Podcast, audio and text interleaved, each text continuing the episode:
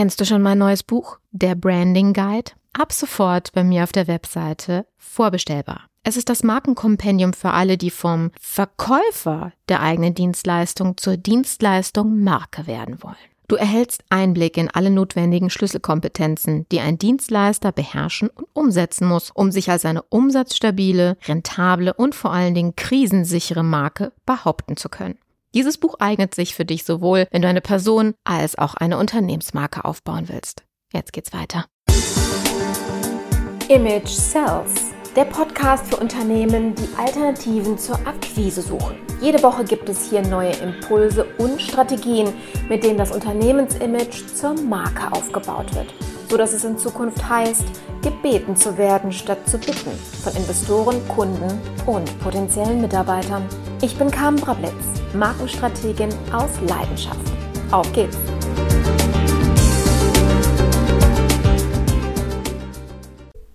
Bevor wir starten, möchte ich dich noch kurz darauf hinweisen, dass du als Solo-Selbstständiger noch einen Anspruch auf einen Zuschuss hast, und zwar dem vom Kompass-Programm.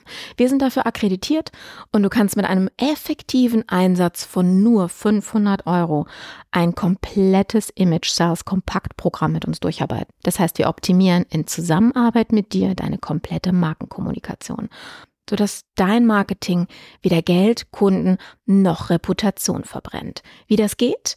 Ach, das besprechen am besten selbst. Dein effektiver Zeiteinsatz sind nur zwei Stunden, um mit unserer Hilfe zusammen diese Unterlagen auszufüllen. Genaue Details erfährst du in der Folge 83. Und wenn es dich interessiert, buch doch einfach direkt einen Termin. Unverbindlich und wir sprechen drüber und klären kurz, ob du die Kriterien für diese Förderung, für diesen Zuschuss auch erfüllst. In dem Sinne, viel Spaß bei der Folge. Willkommen zurück. Ich habe heute was für dich vorbereitet. Kennst du das aus den Kochshows? Heute sprechen wir allerdings nicht über das Kochen, sondern über Körperhaltung. Und das wird besonders spannend. Das kannst du direkt mitmachen, ja, wenn du nicht unbedingt gerade im Auto sitzt oder in der vollen Bahn, wobei dann ist dir die Aufmerksamkeit sicher. Mal gucken. Setz es ein, wie du magst. Du weißt ja, dass mein Steckenpferd die Dienstleistungsunternehmen sind. Und hier kommt es ja nicht selten vor, dass wir als Vertreter des Unternehmens auch mal vorne stehen, eine Präsentation halten oder einen richtigen Vortrag auf einem Kongress, in einer Kundenpräsentation. Es gibt so viele Möglichkeiten. Eines meiner beruflichen Standbeine ist ja das sogenannte Speaking, also professionell als Vortragsrednerin auf Kongressen und Kundenveranstaltungen Impulsvorträge oder sogenannte Keynotes zu halten. Und hier gibt es ganz, ganz viele Fettnäpfchen, die ich in den letzten Jahren bei meinen Kunden äh, und auch bei meinen Kollegen leider immer wieder beobachtet habe und heute in dieser Folge gerne erzählen möchte, darüber erzählen möchte, die das ähm, vor Augen führen möchte, damit du daraus lernst und diese Fauxpas bitte nicht mehr machst, falls du sie schon begehst. Denn diese vermeintlichen Kleinigkeiten, über die wir gleich sprechen, bewirken, dass du anders wahrgenommen wirst, dass deine Glaubwürdigkeit schrumpft und Zweifel im Kopf der Zuhörer entstehen, ob du wirklich der Richtige für das Thema bist. Und das wollen wir nicht, wenn wir teuer für einen Messestand und einen Vortragsslot bezahlt haben. Wenn wir gegen Mitbewerber bei unserem potenziellen Kunden pitchen, wollen wir alles nur keinen Zweifel hegen. Also aufgepasst. Wir sprechen hier nämlich über Einflussfaktoren, die den Autopiloten im Unterbewusstsein unserer Zielgruppe triggern. Ja, über den Autopiloten haben wir ja schon in einer anderen Folge gesprochen. Heute geht es nur um die Körperhaltung und wie diese eben das Unterbewusstsein anspricht. Deine Körpersprache kann nämlich hm, deinen Inhalt unterstützen ja, oder einfach nur ins Lächerliche ziehen. Sprechen wir mal über ganz konkrete Körperhaltung. Ich habe dir, wie gesagt, da mal was vorbereitet oder mitgebracht. Erstens der Fußballer. Elf Meter. Ein Teil der Mannschaft steht vorm Tor. Was wir in dieser Situation oft beobachten, ist die Schutzhaltung der Herren. Die Hände verschränkt vorm Gemächt, damit im Falle des Falles die Familienplanung nicht in Mitleidenschaft gezogen wird. In dieser Situation völlig okay, denn das ist angemessen. Doch ganz ehrlich, meine Herren, was soll das auf der Bühne? Klar ist die Situation für den einen oder anderen nicht angenehm, vor so vielen Menschen zu sprechen, angestarrt zu werden, vermeintlich auch bewertet zu werden. Es wirkt vielleicht auch bedrohlich für euch. Doch keiner wird mit einem Ball auf euch zielen. Also lasst die Hände nicht dort verweilen, es wirkt unsicher und nach einer Abwehrhaltung und das spricht euer Publikum eher negativ an. Hm? Wollen wir nicht. Zweites Szenario. Der italienische Pizzabäcker. Schon einmal einen passionierten Italiener beobachtet, wie er den Teig in die Luft wirft und kunstvoll mit den Händen balanciert, damit aus diesem Teigklumpen ein hauchdünner Pizzaboden wird? Großartiges Schauspiel. Anders sieht das aus, wenn die Handbewegung gemacht wird, ohne dass dabei ein Pizzateig im Spiel ist. Schon mal gesehen? Völlig übertrieben. Aufgesetzt und ganz ehrlich, nach spätestens zwei Minuten nervt das so dermaßen, weil ich einfach von diesen Luftakrobaten, also nur mit den Händen, so dermaßen abgelenkt bin, dass ich mich auf den Inhalt nicht mehr konzentrieren kann und dann bin ich raus. Und das geht nicht nur mir so. Szenario Nummer drei. Dann haben wir noch den Handpuppenspieler. Hm. Es scheint, als würde er komplett festgewachsen sein an dieser einen Stelle.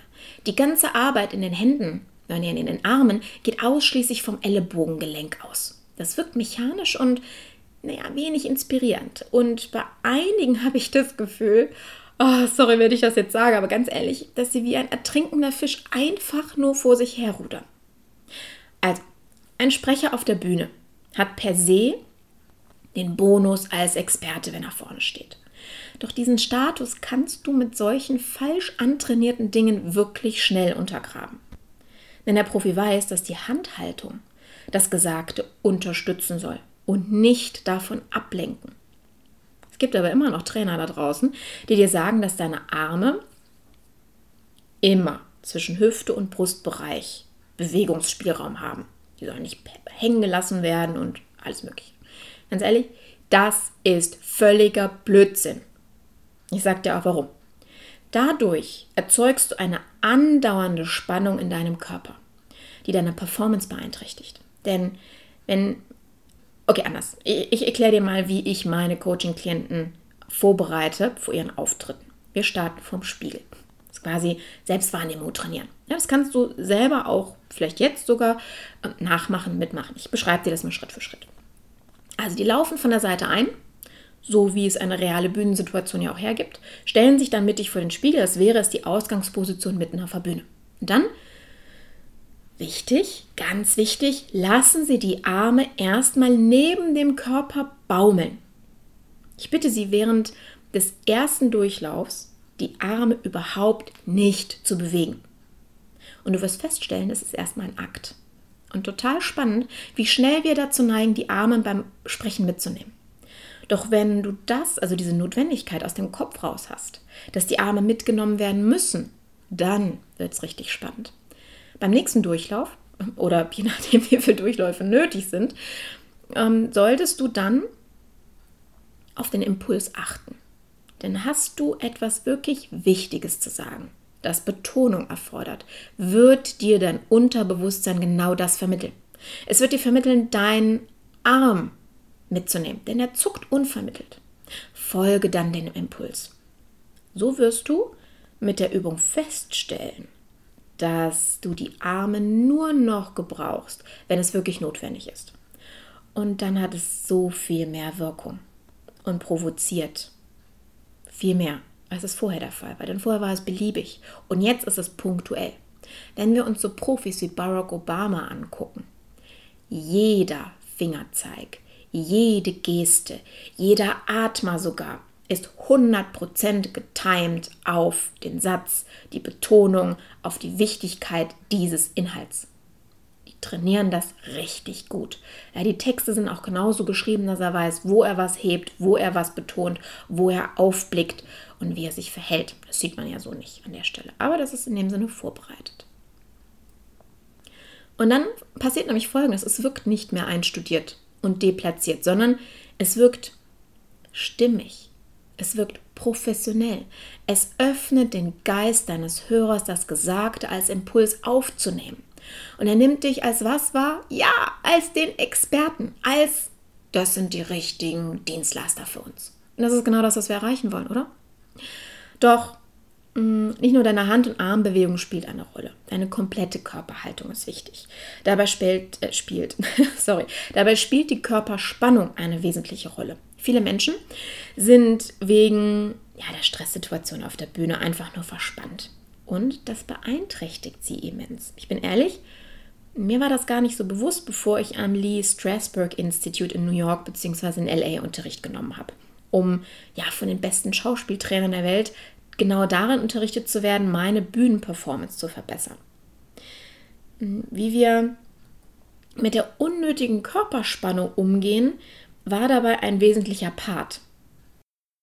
Ähm, wenn dir das gefallen hat, du Spaß daran hattest und du sagst, hm, hast recht, ich trainiere mir das mal an, beziehungsweise schaue mir das an, was ich hier falsch antrainiert habe, dann würde ich mich sehr über ein Feedback von dir, entweder bei iTunes oder über den in den Shownotes vorbereiteten Link zu Proven Expert freuen, weil dann kannst du direkt deinen, deinen Kommentar und deine Bewertung hinterlassen. Würde mich sehr freuen, weil damit gibst du auch den anderen die Chance zu wissen, ob es sich lohnt, hier zuzuhören. An der Stelle wünsche ich dir viel Spaß beim ja, Ausprobieren der einzelnen Körperhaltungsstereotypen und beobachte mal die anderen und wie es auf dich wirkt, wenn sie genauso agieren. In dem Sinne, alles Gute, deine K. Ciao.